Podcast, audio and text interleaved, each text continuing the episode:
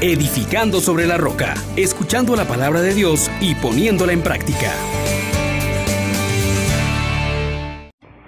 Paz y alegría en Jesús y María. Bienvenidos mis hermanos. Les saluda su hermano Juan Elías de la Misericordia Divina. Hoy damos gracias a Dios que nos sigue llamando a participar con Él de la obra de la salvación y nos concede el don de su Santo Espíritu para llevarnos a una alegría completa. Pidámosle al Espíritu de Dios que nos acompañe y oramos diciendo, oh gran poder de Dios, enciéndenos en tu fuego el amor, oh Espíritu que vienes de lo alto, llénanos de Dios, oh Espíritu, óleo santo, úngenos en el amor. Meditamos en el capítulo 18 del libro de los Hechos de los Apóstoles, versículos del 23 al 28. Pasado algún tiempo en Antioquía, emprendió Pablo otro viaje y recorrió Galacia y Frigia animando a los discípulos. Llegó a Éfeso un judío llamado Apolo, natural de Alejandría, hombre elocuente y muy versado en la escritura lo habían instruido en el camino del Señor y era muy entusiasta, aunque no conocía más que el bautismo de Juan. Exponía la vida de Jesús con mucha exactitud. Apolo se puso a hablar públicamente en la sinagoga. Cuando lo oyeron Priscila y Aquila, lo tomaron por su cuenta y le explicaron con más detalle el camino de Dios. Decidió pasar a Acaya y dos hermanos lo animaron escribieron a los discípulos de allí que lo recibirán bien. Su presencia con la ayuda de la gracia contribuyó mucho al provecho de los creyentes, pues rebatía vigorosamente en público a los judíos, demostrando con la escritura que Jesús es el Mesías. Palabra de Dios. Te alabamos, Señor. Hermanos, hoy nos encontramos con algo muy interesante Ciertamente Pablo, el enviado a los gentiles, continúa su misión, pero hoy se nos centra en la misión de un judío llamado Apolo, un laico que se dedica a evangelizar con características interesantes, elocuente, versado en la escritura y con entusiasmo predicaba. Tres características muy importantes que nos tienen que también a nosotros hablar de esta misión que Dios nos está confiando.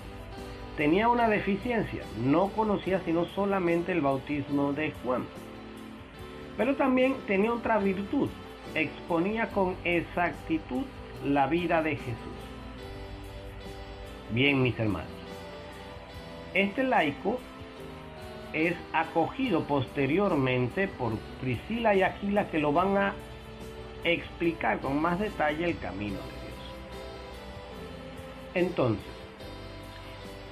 por un lado, hoy resalta fuertemente el ministerio laical que continúa en la tarea de evangelizar. El, el trabajo constante de promover la verdad de Cristo Jesús nos impulsa a nosotros a esforzarnos también por hacerlo de la mejor manera. Vemos características de Apolo que vale la pena resaltar. Hombre elocuente. Es que para hablar de Cristo ciertamente se habla con sencillez, pero la elocuencia no está en usar grandes palabras, sino con propiedad poder hablar con claridad, con todo aquello que está a nuestra disposición. Debemos prepararnos para dar razón de nuestra fe. Por tanto, hermanos, también es importante el cómo se transmite el mensaje. No solamente dar el contenido, sino también cómo hacerlo llegar, cómo impactar al que lo escucha. Y esto tenemos que tomarlo muy en cuenta. Dice, como segunda cualidad de Apolo, versado en la escritura. Y para poder ser un hombre, una mujer versado en la escritura, no nos queda más que leer la palabra de Dios constantemente.